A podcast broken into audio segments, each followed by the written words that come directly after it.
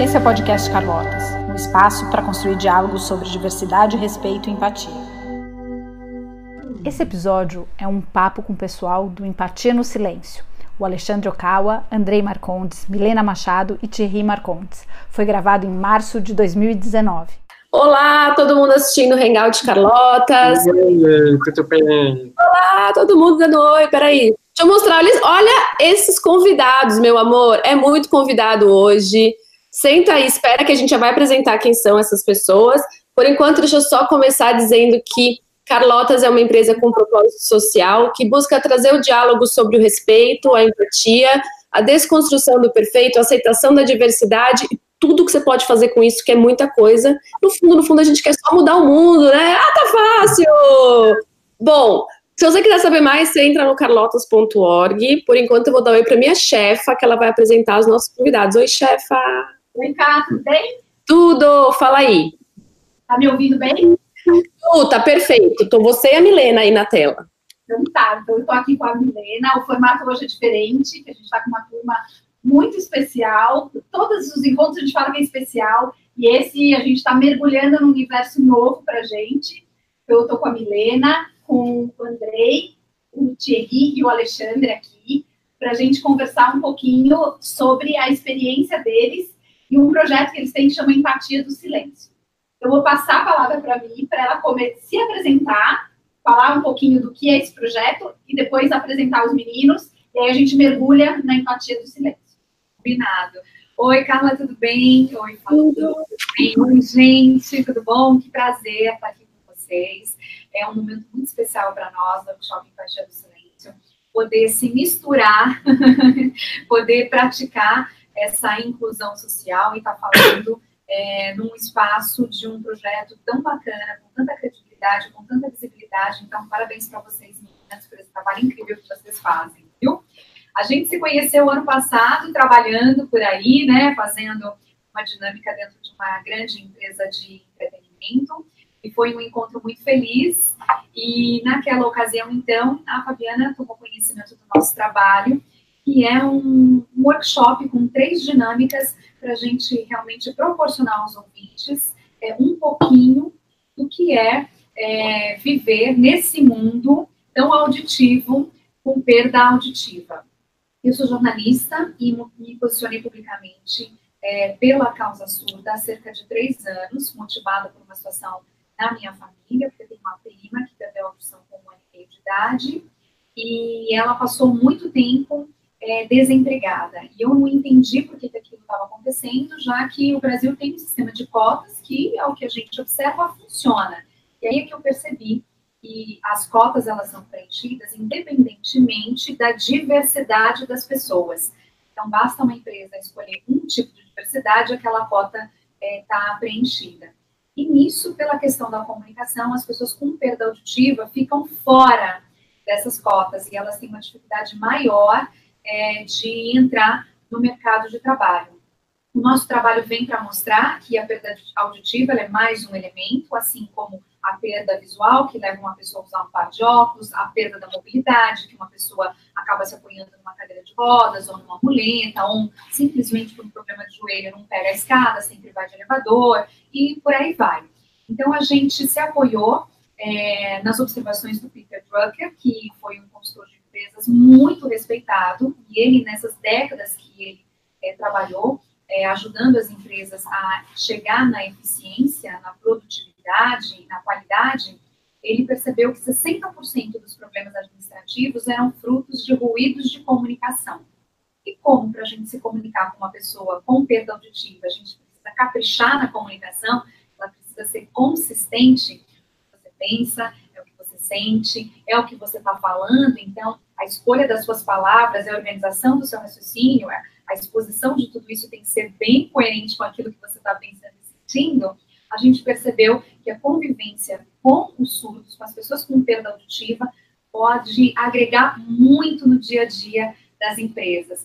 E a única forma da gente mostrar isso é colocando os ouvintes no lugar dos surdos.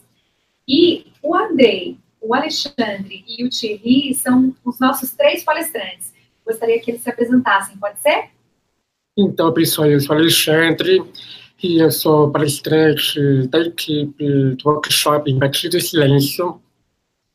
Então, eu sou arquiteto e eu me formei na universidade, na Olímpia, Universidade Paulista, depois fiz uma pós no Mackenzie, é, na questão da sustentabilidade na arquitetura, e agora estou fazendo uma segunda pós gestão cultural, na, na Itaú Cultural, né? Então, enfim, como é que esse... meu trabalho começou aqui? É porque eu, eu sempre trabalhei muitos anos, né?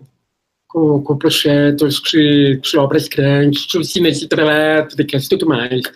Aí, a partir do momento que eu saí da empresa, eu fiquei mais ou menos no período de quase quatro anos, meio assim, o que, que, eu vou fazer na minha vida, né, agora? Porque, tipo, eu sempre trabalhei dentro de uma empresa, né?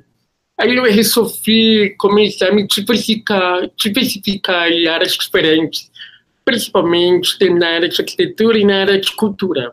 Por que na área de cultura?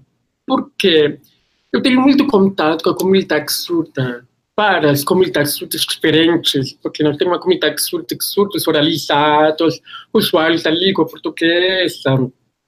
Aí tem o grupo de surdos, é, usuários de língua de sinais, da Libras, e tem, tem surdos que não falam nem Libras, só falam português, que é mais oralizado. Então, assim, cada grupo diferente. Só que, de fato, a maioria da comunidade surda brasileira é mais sinalizada. Então, aí eu comecei a perceber que o tempo, além de ficar um período de tempo sem trabalho, e ao mesmo tempo comecei a perceber que na comunidade surda começou a ter muita gente trabalhando em outras áreas diferentes e não na própria formação universitária. Mas, tipo, a maioria trabalha na área de produção, ou trabalhando como simplesmente tipo, assistente de alguém e tudo mais. Então, isso, aí tive a oportunidade de conhecer a Milena, e aí começamos a pôr uma ideia junto com grupos da Empatia do Silêncio, junto com o Thierry, o André e tudo mais. A gente começou a desenvolver uma ideias legais para sensibilizar as pessoas nas empresas. Porque estava tendo muito custo de funcionários surdos. Talvez uma falha de comunicação, não sei. E aí precisava mais explicações para tentar entender melhor esse, esse universo do silêncio em relação à empresa. E aí, com isso, começou a ter muitos problemas de comunicação segunda, a comunidade surda que estava me explicando, e a minha experiência pessoal. E realmente, por exemplo, eu, que eu, que eu falo bem português, eu nunca tive a oportunidade de participar de reuniões com, a, com as equipes. Não sei porquê, não entendi o porquê. E aí eu comecei a perceber que o tempo talvez seja por medo de eu não entender nas reuniões. Ué, mas eu só escrevi no papel, então intérpretes livres, mas aqui na época as pessoas não tinham sensibilidade sobre esse respeito. Mas aí, com o tempo, eu comecei a, a trabalhar como intérprete de Libras e horários políticos, para passar aquela janelinha na televisão. E aí eu comecei a, a ajudar os projetos culturais na questão da língua de sinais, principalmente presto consultorias e de Libras nas peças de teatro, como intérpretes de Libras. Por quê? Porque a Libras ela é, uma língua que tem, como é que fala, tem suas próprias linguagens. Por exemplo, tem uma linguagem teatral, uma linguagem empresarial, uma linguagem formal, informal, então tem vários estilos. Então não dá para eu simplesmente chamar um intérprete de Libras e colocar que interpreta teatro, colocar numa empresa, porque ele não conhece uma linguagem e sinais específicos. Senão não fica coerente. Então tem essa área, que eu trabalho nessa área. E aí eu comecei com o tempo, quando começou a maior parte de contratação, aí eu tive que abrir uma pequena empresa que, que chama meu nome, Rocal, Assessoria, Projetos e Inclusão Social. Porque as coisas estão mudando hoje em dia, né? Então, é, vamos ver o que vai estar rolando agora, né, a partir desse momento, ok? Porque o meu foco mesmo é mostrar para o mundo, para a sociedade, um vídeo que os surdos podem, que podem trabalhar em uma área de uma formação muito específica, que tem capacidade, eles não são assim, considerados de quinta categoria, digamos assim. Eles são como todos nós Então, é isso que estou sempre trabalhando, sensibilizando na questão da empatia, da questão de percepções, porque nós somos seres humanos, ninguém é perfeito.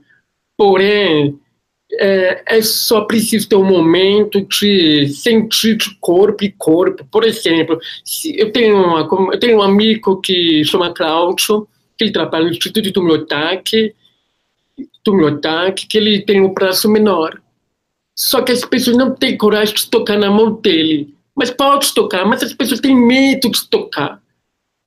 E aí eu falei, não, eu vou tocar na sua mão. Mas só que ele tinha, a princípio do começo, uma, uma resistência, deixa eu tocar na mão dele. Mas eu falei, não, eu vou tocar na sua mão. Quando eu toquei na mão dele, ele sentiu, assim, acolhido. Sabe, assim, como se eu aceitasse ele no meu, no meu é, na minha vida, digamos assim. Então, são esses pequenos gestos que modificam a vida das pessoas. Então é isso, resumidamente é isso que eu faço, esse tipo de trabalho, contato as pessoas, tá? É isso, Thierry, só fecha, cara. Sim, obrigado. Meu nome é Thierry Sintra Marcondes, eu tenho 31 anos, me formei em engenharia mecânica pelo Unicamp, fiz modalidade de petróleo e meio ambiente. Ele fala, nossa, meio ambiente, porque eu tenho um viés de três grandes pilares que eu gosto muito de trabalhar, apesar de sou um curioso e startupeiro empreendedor, como podia pode chamar. Eu gosto muito de trabalhar com a parte de sustentabilidade, tanto a parte de sustentabilidade que me trouxe para esse mundo de empreendedorismo. Fiz um projeto de meio ambiente para reduzir o impacto. Até fui premiado pela Baia como jovem embaixador ambiental. A parte de segurança, eu trabalhei um pouco com a minha startup na área de segurança veicular. Eu tive a oportunidade de aparecer no porta, então foi graças a esse pontapé para conhecer a Milena e desencadear tudo isso. E a parte de diversidade que eu estou focando bastante hoje. Eu nasci surdo, então, eu faz pouco tempo eu descobri que eu tenho síndrome de Ur, basicamente eu nasci surdo e no início eu considero que minha vida teve um grande impacto quando morei na Inglaterra, porque no início minha mãe tentava ensinar, tá? aprendi muitas palavras via vibração, eu tocava assim, minha mãe pegava pela vibração, ia me ensinando leitura labial, e no começo ela queria me ensinar também Libras. Aí eu fui morar na Inglaterra e vi que Libras é a linguagem brasileira de sinais, e lá eles deram toda uma assistência diferente que eu percebi, não, deixa eu me aprimorar na leitura labial, na vibração ou até na escrita, que seria muito mais fácil para comunicar, ficaria mais universal. E antes eu era um garoto até meio tímido, contraído, com medo. Lá eu aprendi, não, seja quem você é, o tempo está passando tal. E aí eu me transformei, não sei se eu virei um cara chato, ousado tal. Hoje sou o que eu sou. E aí comecei, falei, não, deixa para o mundo até não comum, porque quando eu estava para me formar, até no colégio técnico, muitos falaram, nossa, vai ser fácil você arrumar emprego, porque a questão de cota, estágio, mas eu percebi que não era bem isso. Indo para as empresas eu via que não tinha um plano de crescimento, um plano, ah, é segurança, ficar no cantinho. Eu optei por em, empreender, que eu acho que todo mundo deveria ter essa experiência, empreender como estilo de vida, como estilo de transformação, como estilo de impactar e querer mudar o mundo. E na minha primeira startup, eu acabei saindo até no jornal Folha de São Paulo e apareceu, não sei se uma um título bom ou ruim, porque infelizmente nos usam para isso. Deficiente auditivo ganha um prêmio de empreendedorismo e acabaram várias pessoas me adicionando Facebook tal e falando Thierry, qual que é seu segredo? Seus sócios são surdos também, na minha empresa não me valoriza. E eu estava com essa energia, vi que eles têm muito sangue nos olhos, só que eu estava meio sem tempo, para fazer. Até que eu conheci a Milena, ela falou, nossa, me ajuda minha prima. Comecei a dar um pitaco, da gente falou, não, por que, que a gente não pode escalar e efetivamente mudar a todos com isso? Não somente os surdos, mas também os ouvintes. Então, É isso, obrigado. Muito bom, muito bom. Calma, muitas perguntas, mas vamos lá. André. Esse até o meu irmão aí, André, a gente conviveu a maior parte das coisas junto.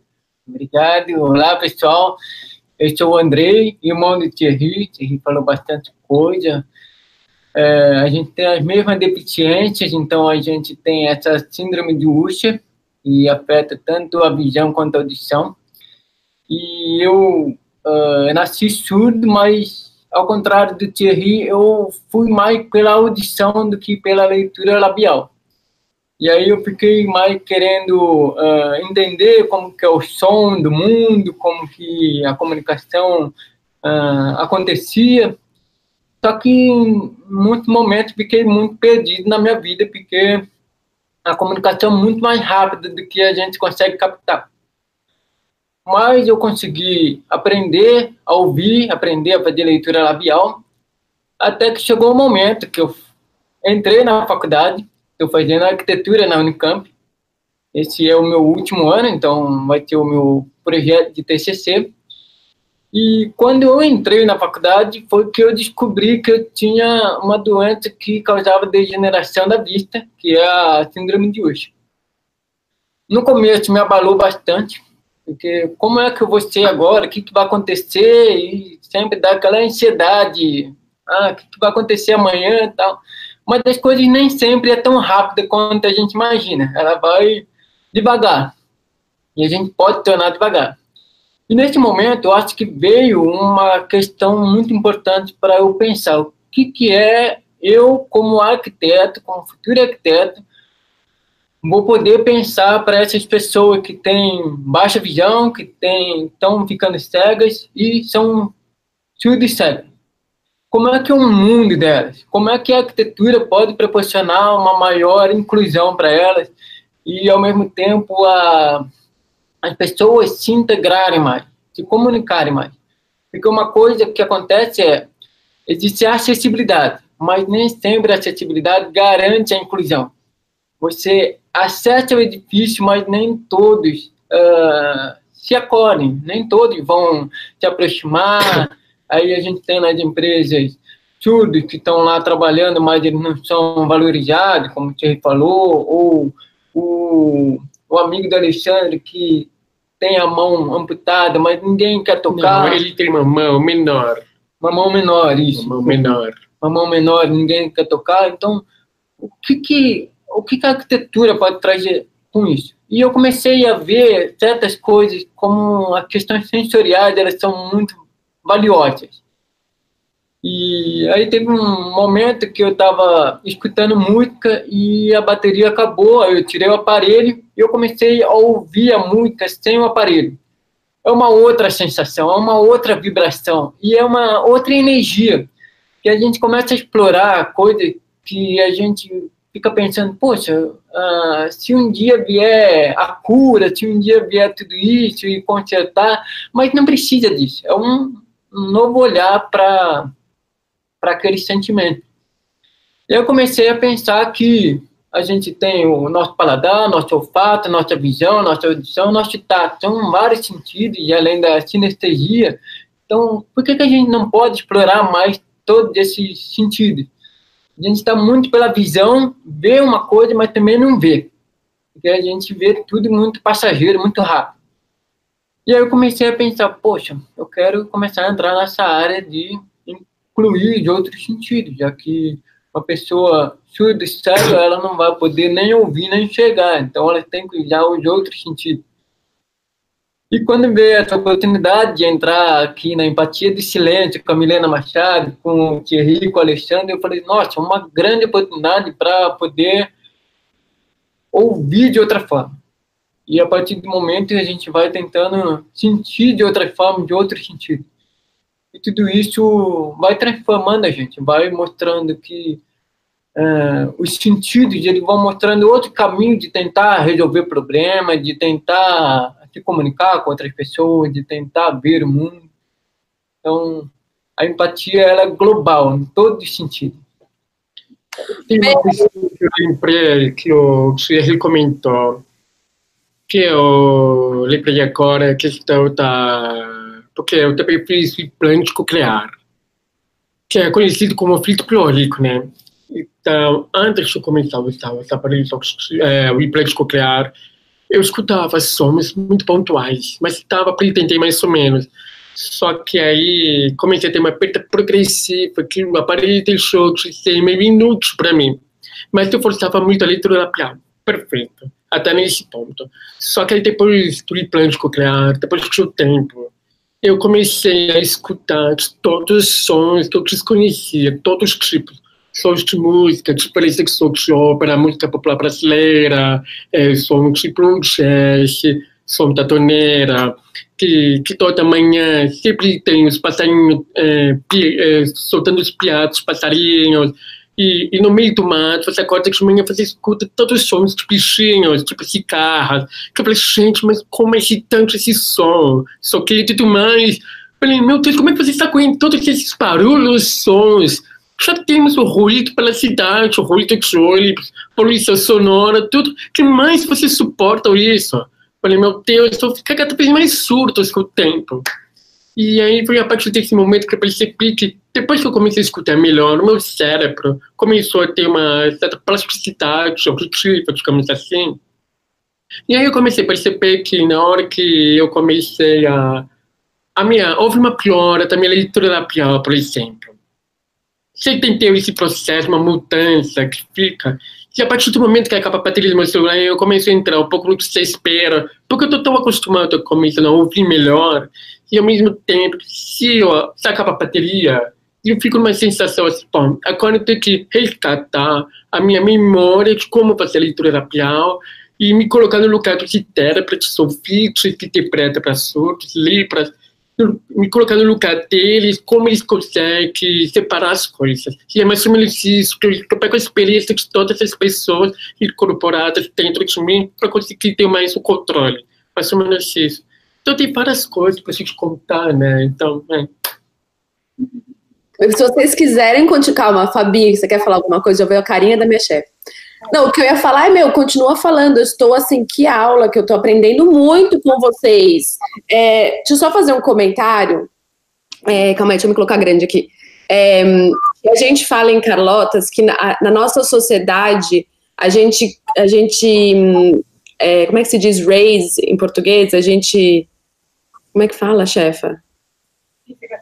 Que a gente raise our kids a gente cria as crianças. É, a gente cria os nossos filhos, as nossas, as nossas crianças, com, a, com essa ideia de que você tem que cavar um buraco no chão, colocar tudo que você. Todas as suas diversidades, tudo que você não quer mostrar, tudo que, sabe, que você quer esconder, tampar e viver em cima assim, ó, fingindo que você é perfeito. E você ignora, e, e não só você ignora tudo, como você disfarça, né? Ai, finge que não está acontecendo. Ou como seu amigo, que você falou, Cláudio, do, que tem um braço menor, é, se você vê alguma pessoa, o que você é ensinado? Não pergunta, não encara, não encosta, tipo, ignora que aquilo está acontecendo. E é muito louco, porque você, você só cria um ambiente mais tóxico ainda. Como é que uma criança pequenininha reage? Que, que é isso no seu braço? Cadê sua mão? É isso. Aí a pessoa vai explicar, ah, eu nasci assim, mas eu não me importo, eu continuo fazendo tudo. Ah, então tá bom. E você passa aquilo e você consegue ver além daquilo, né? Eu tô adorando essa conversa com vocês, porque eu não tenho nenhum amigo, nenhuma pessoa próxima com deficiência auditiva, e vocês me ensinaram muito, muito. Meu, Unicamp, prestei duas vezes, pergunta se eu entrei. Deixa eu te falar uma coisa interessante também, que eu lembro de várias situações meio embaraçadoras. Uhum. Por exemplo, na época, quando eu frequentava palatas, e para encontrar com os amigos e tudo mais. Só que nas palatas, quando você sai para conhecer alguém, e aí a pessoa fica sabendo que você é surdo, a reação já muda. Porque quando eu falo que não escuta muito barulho aqui, vamos lá fora conversar. Mas quando percebe que a voz é diferente, ou deve achar que é estrangeiro, mas ao mesmo tempo fica sabendo que é surdo, mas a relação muda. Tipo, esfriou praticamente. Então aí fica meio difícil, e mesmo nas redes sociais, que eu estou com os amigos, mas mesmo que você esteja com os amigos, a pessoa fala, não, imagina, que boa, isso aqui e tudo mais. Mas quando você está ali conversando com os amigos, você já percebe automaticamente que fica praticamente isolando desse grupo social. Ela é automática. Ainda não continua sendo inserido aí, por quê? Mas eles não conseguem entender que eu me esforço pra caramba, fazer leitura labial de todo mundo ao mesmo tempo. E eles poderiam fazer o mesmo esforço, tentar se comunicar com a gente. Mas eles não querem fazer isso, talvez. Mas não é uma questão de julgamento. É uma questão, é que cada um tem um aprendizado diferente. Como eles cresceram na vida, não tiveram essas oportunidades. Então, para para pensar, calma, gente, vamos ter paciência e explicar para essas pessoas, novamente, né? Não tem jeito. É por isso que temos que ensinar as crianças a crescer com uma outra mentalidade. Yes, matou a pau, é isso aí, é isso aí. E outra, é, calma que eu vou falar muito, a Fabi não fala. Fabi, fala alguma coisa. Não, não, eu ia. É, você tem alguma pergunta para fazer agora? Não, manda, pode mandar. Eu queria que a, te perguntar e que você falasse um pouco é, dessa experiência, embora você tenha um caso né, que te aproximou na família, mas você contar um pouco como ouvinte a tua experiência junto com eles e como você ajuda, um pouco do, Alexandre, que o Alexandre trouxe, como você ajuda essa comunicação com eles. É, a, a, comunicação com a pessoa que tem a perda auditiva, não importa o grau, um pouquinho, mais ou menos, né, ou um pocão, vamos dizer assim, seria a perda, a perda severa, ela tem que caminhar é, sempre apoiada em algumas, algumas regrinhas, vamos dizer assim, né, que seria o quê? Sempre falar olhando de frente, é, trazer essa consistência da comunicação, que é o que pensa e o que sente usando as palavras, então tem que caprichar no português, né, ampliar o repertório, se você está triste, está triste, é diferente de estar frustrado, é diferente de estar bravo, é diferente de estar com raiva, né, muitas vezes a gente mistura e fala qualquer coisa, e aí para a pessoa que tem a perda auditiva, de novo, não importa o grau, ela perde nuances, né, então ela perde nuances do seu tom de voz, né, então, tô triste. A pessoa já viu que aquilo é uma ironia, ela não tá triste, o ouvinte, mas a pessoa que tem um pouquinho de perda auditiva vai ficar só com o triste, ela não vai ter aquela nuance da sua voz. Então, por isso que é muito importante trabalhar por uma comunicação consistente. Falar uma pessoa de cada vez é, e olhar para aquela pessoa também quando aquela pessoa está falando e você está ouvindo, porque isso são indícios de que você está atento e está é, ali dedicado àquela, àquela conversa, né? E é, além de tudo isso, compreender a questão da diferença até na perda auditiva. Então, tem diferença em todo lugar, vamos dizer assim, diversidade, né, propriamente falando. E o que, que isso é, significaria? Aqui a gente tem três casos muito diferentes, né? O Alexandre, o Thierry, o André, a minha prima, que também é diferente deles, e todos nós somos diferentes. Então, não dá para a gente achar que a solução de um serve para todos dá para a gente achar que porque um escolheu fazer leitura labial, o outro também tem obrigação de fazer leitura labial.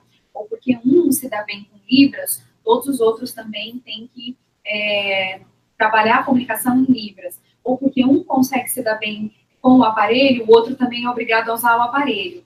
O importante é a gente entender que, independente da língua, né, seja ela escrita, falada ou sinalizada, existem formas da gente se expressar e da gente se comunicar, que a gente não precisa ser extremamente fluente em língua nenhuma, se a gente realmente conseguir falar com o coração, com a verdade, usar todos os artifícios. Então, eu não sei a palavra, eu vou buscar um sinônimo. Eu não consigo me expressar oralmente, eu vou usar um papel, uma caneta, eu vou desenhar, eu vou escrever, eu vou usar o meu corpo, tanto faz. A partir do momento que as pessoas compreendem isso, e cada um escuta de um jeito, diagnosticada perda auditiva ou não.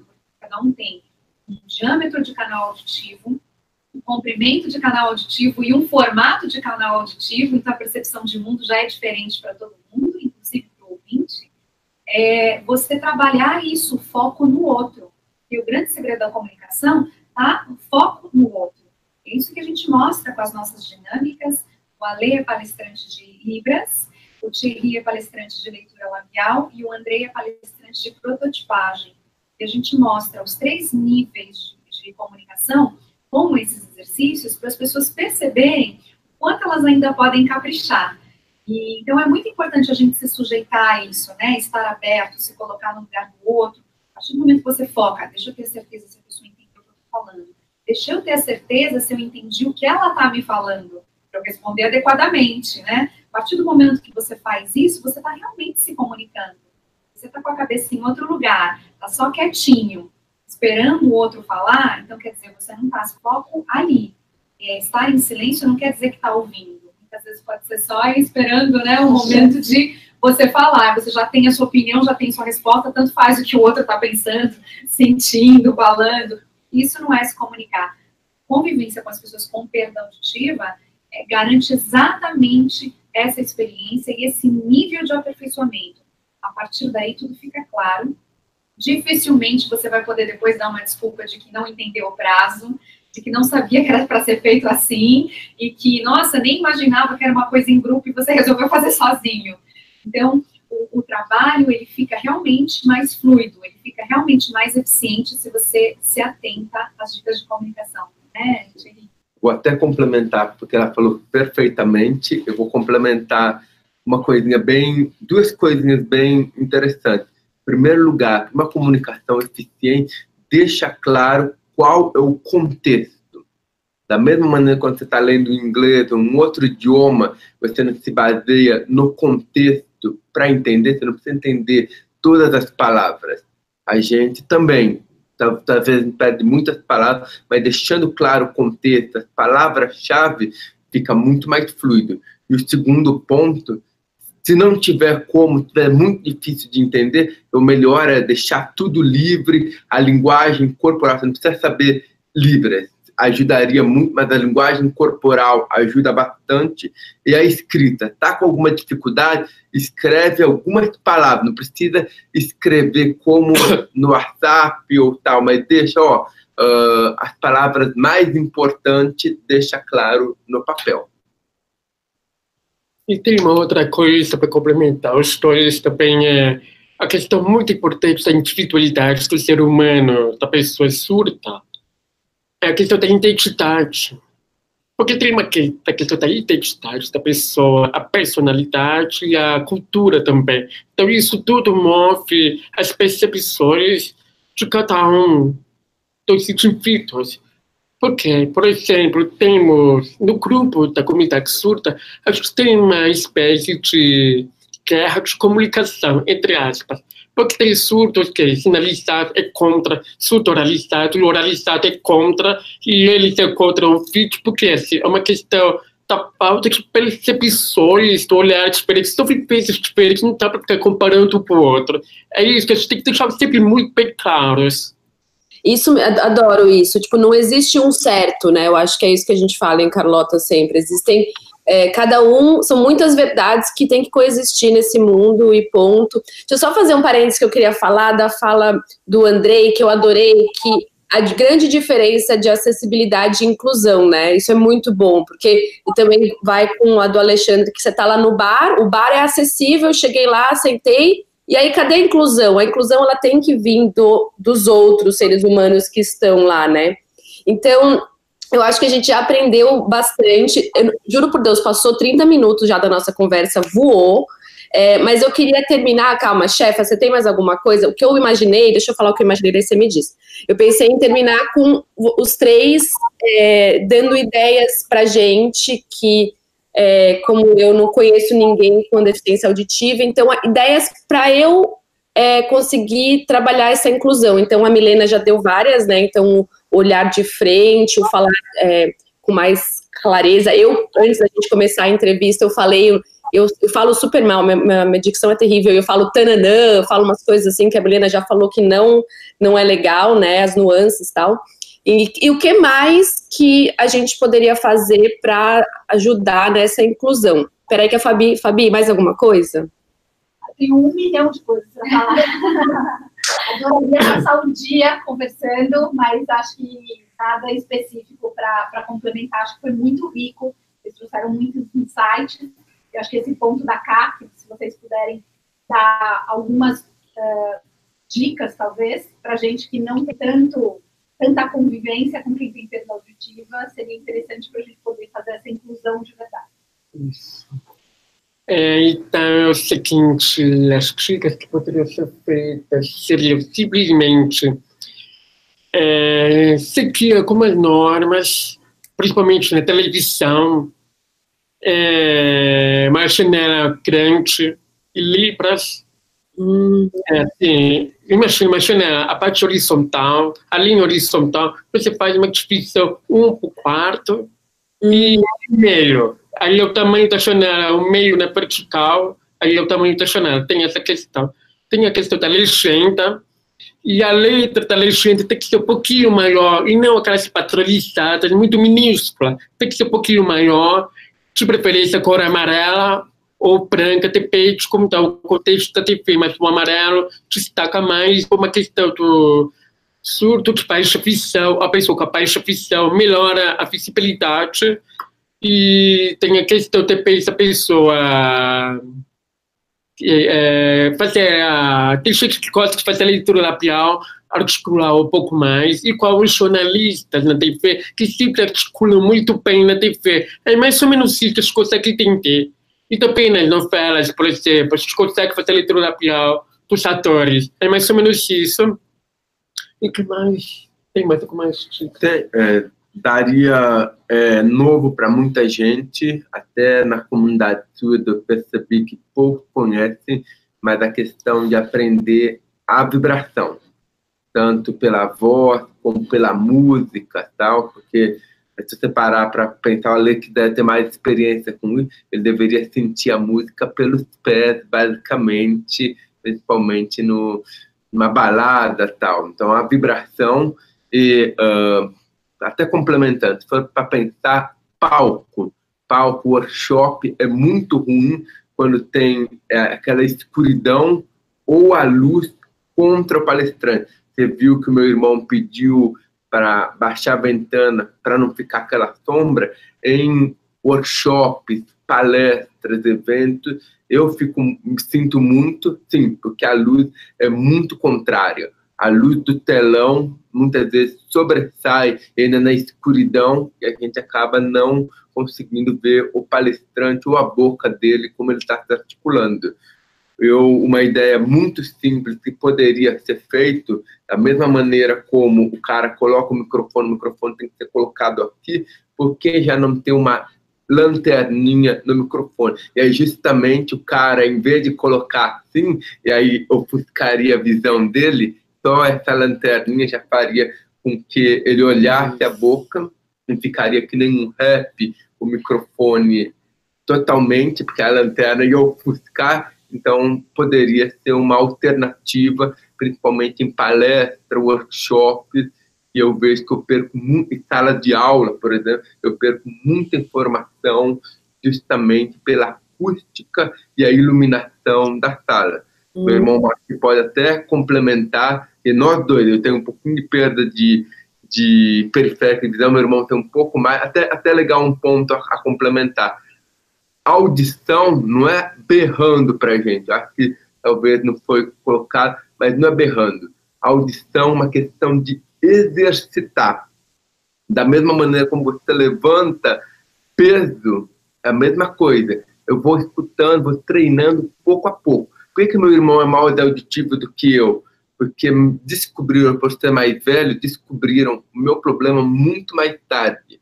Então, me apeguei mais às pistas visuais. O meu irmão acabou usando aparelho auditivo com menos idade, então ele acabou se desenvolvendo mais da percepção auditiva. Então, essa é uma grande até diferença, não é gritando, é nos tocando, nos sensibilizando, por isso a empatia para que a gente possa escutar. E a parte da iluminação, da acústica também é extremamente importante. É, complementar essa questão da, da, numa sala de aula, num workshop, é super importante que a iluminação ela esteja adequada. Então, ela esteja, por exemplo, localizada num, num foco que vai ser específico. O palestrante está lá, mas não seja ofuscante, nunca, jamais atrás do palestrante e sempre tendo, ah, vamos supor, numa tem a escada, pequenas luzes para indicar onde tem a escada, a saída, como fosse uma sala de cinema, mas não muito escura. Porque qualquer luz, vamos supor, alguém, estou numa palestra, alguém abre o celular e já abrir uma luz, eu já, opa, o que está acontecendo? Já me distrai. Então, são coisas assim que são pequenas coisinhas, mas que distraem muito. E a outra coisa da questão do berro e tal, é muito importante a visibilidade e a calma. A articulação, ela precisa ser calma. Então, se a pessoa não ouviu, outra forma de comunicação, seja escrevendo, seja com Libra ou seja com imagem. A imagem, ela é muito comunicativa. Então, se está dando uma apresentação, muitas vezes eu estou olhando a apresentação, estou lendo, que a pessoa está falando tão rápido, está falando um monte de abobrinha, e aí eu estou perdendo totalmente o contexto, eu só leio a apresentação, opa, é isso que ele está falando. Opa, tem uma imagem muito ilustrativa, legal, já captei a mensagem. Então, são pistas, assim, uh, com outra forma que ajuda muito. E tem uma outra coisa importante também, principalmente na plateia. A pessoa que estiver os surdos, a preferência é estar na frente. Na frente, próximo dos palestrantes, tudo mais. E além de estar no palco, tem que ter uma rota de localização das cadeiras de forma mais circular. Porque todos conseguem fazer leitura da pior de todos. Tem que ser assim. E não ficar virado só para a plateia, mas tem que ter uma rota para que todos consigam ter um ângulo do, da visão de forma mais clara, mais aberta, tipo quase 270 graus, 360 graus, praticamente isso. Tem uma outra coisa importante também, é a, um, um a, a, questão da... Ah, no caso, porque lá nos Estados Unidos tem a Universidade de Surdo, não sei se você conhece, Coletex, não. Que tem é. Washington, que é uma universidade de surdos, que vários surdos do mundo inteiro estudam nessa universidade. Também tem uma universidade de surdos em Nova York, também, alguma coisa assim. Então, em todas as palestras, conferências, tem uma pessoa especializada, eh, até dentro da universidade. O surdo que estuda na universidade tem uma pessoa que trabalha com estenometria, que digita tudo que o professor está falando, diálogo dos alunos, tudo, e com aquelas espécies de julgamentos. Então, todos esses diálogos terminou, ele se enviou por e-mail para poder você reler. Por quê? Porque o surdo está prestando atenção no intérprete de Libras, uh, intérprete de línguas sinais. Ou prestando atenção de palestrante, leitura da piada, microfone, cada um fazendo a sua, o seu, a sua vivência, as percepções, o seu próprio atendimento. Então, com isso, seria muito mais simples, é uma estenopetria, muito mais rápido, fácil, e é isso. Eu estou sempre falando isso para pessoas que queria eventos, mas eles não me escutam. Eu acho que assim, as pessoas, produtores de eventos, teatro, não escutam. O que é escutar? Não sabe escutar. Eles são mais surdos do que a gente. Praticamente isso, entendeu? Então é isso, essa diferença. Então a gente tenta explicar, então é mais fácil, de repente nós, a dos leis, a Carlota, podemos criar essa nova ideia de montar uma estenopetria de todos os eventos, tornando uma obrigatoriedade. Sei lá, é só uma ideia. Complementando dois pontinhos rápidos. Primeiro, que o Alexandre falou de sentar na frente, já é lei, a gente tem o direito de reservar um lugar na frente então, deficiente auditivo, como o físico tem aquela, aquele espaço para ele, nós temos o direito de pegar os primeiros assentos. E, para finalizar, é nunca gritar e nunca fingir ou forçar a articulação. Parece até meio debochante do nosso lado e fica até mais difícil. Fale com naturalidade busque outras alternativas, mas fale natural. Nada de, oh, tudo bem e tal. Não. Fale com naturalidade, é muito mais fácil do que ser forçado. Carla, posso dar uma dica é, para os empregadores? Claro. Os empregadores, né? Tá. Segundo o último censo de 2010, são 10 milhões de pessoas com perda auditiva. Depois, no meio do ano passado, eles certificaram esse censo e enxugaram esse número, né?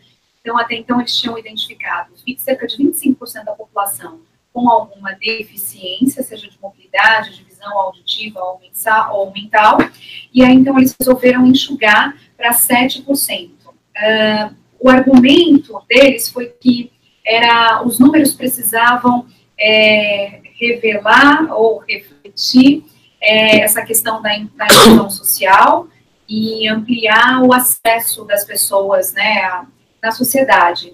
Então, é, eles acabaram enxugando esse número. Acredito que para também favorecer é, o exercício de políticas públicas e tudo mais. Mas o que eu quero dizer com isso é o seguinte: é, segundo, então, o primeiro censo, 10 milhões, eram 10 milhões de estudos, mas a gente acredita que sejam pelo menos 30 milhões ou até mais, porque o diagnóstico da perda auditiva é feito pelo médico.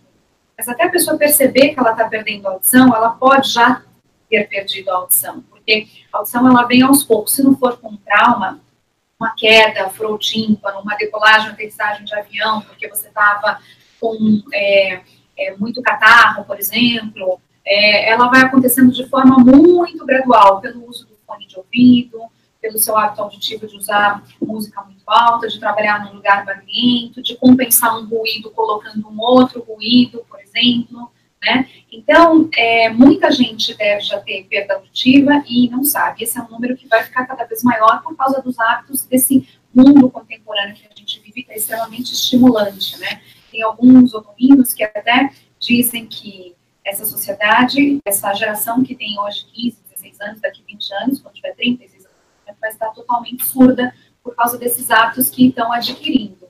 É, então, o que eu quero dizer com isso? Que as empresas já estão contratando pessoas com perda auditiva. Não está lá no atestado, mas já são pessoas que têm uma perda auditiva. E isso vai ser cada vez mais frequente. E as pessoas com a, a, a, a o prolongamento, vamos dizer assim, da expectativa de vida, né, o aumento da expectativa de vida, é, todos os sentidos, eles vão se perder em algum momento, né? se a gente vive 90 anos, perder os sentidos com 60, é, falta ainda um terço da vida para ser vivida e você vai estar com a perda auditiva, por exemplo, vai viver até 100 anos e tudo mais. Então, é importante também é, passar isso para os empregadores, de que a perda auditiva, como a perda visual, como qualquer outra perda de mobilidade, enfim, está muito presente na sociedade. Né? Então, pelo menos tem uma pessoa da família que tem isso constatado. Dizer que o censo apurou que 25% da população tem alguma deficiência, né? E os outros também devem ter. Então, precisa aceitar isso como uma coisa natural do corpo humano. E, número dois, precisa entender que todas as perdas têm diferentes níveis e não dá para você aplicar a solução de um para outro. Chegar a fazer uma entrevista com uma pessoa que teve perda auditiva e dizer: você deveria aprender Libras, eu só contrato quem sabe Libras. Ah, você deveria usar aparelho, eu só contrato quem é oralizado. Ah, por que você não faz um implante coclear? A gente não, não sabe lidar aqui com pessoas que falam Libras e nem leitura labial. Então, não dá para colocar a solução de um para o outro. Se eles querem realmente proporcionar a inclusão da diversidade, precisa aceitar todo tipo de pessoa e reconhecer a capacidade dela. Você mesmo ficou surpresa de que eles se formaram em boas universidades, universidades de ensino regular. Então, quer dizer, a perda dos sentidos, ela não é, atesta uma perda de capacidade. São áreas do cérebro, inclusive, totalmente diferentes. Então, as pessoas não podem ter o trabalho delas julgado é, por alguma questão física, porque o trabalho está relacionado com a inteligência. E essa é a nossa grande é, luta quando a gente coloca no workshop. É, quando as pessoas se colocam no lugar deles, não é possível que uma pessoa que tenha perda visual, perda auditiva, perda de mobilidade, ganhe 40% menos de uma outra que não tem isso atestado, mas que no dia a dia, talvez nem você perceba, ou ela sabe disfarçar muito bem essa perda de alguma de algum sentido físico que ela tem.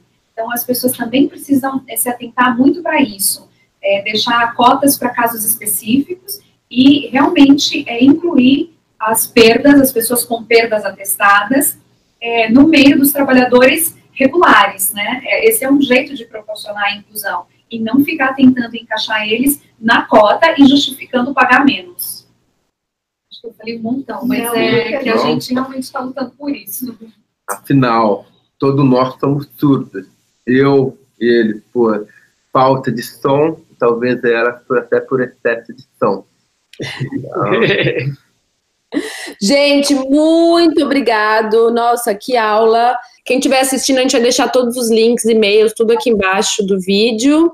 Dá um último tchau. Tchau, Milena. Obrigada, chefa. Ah, obrigado. Ei, peraí.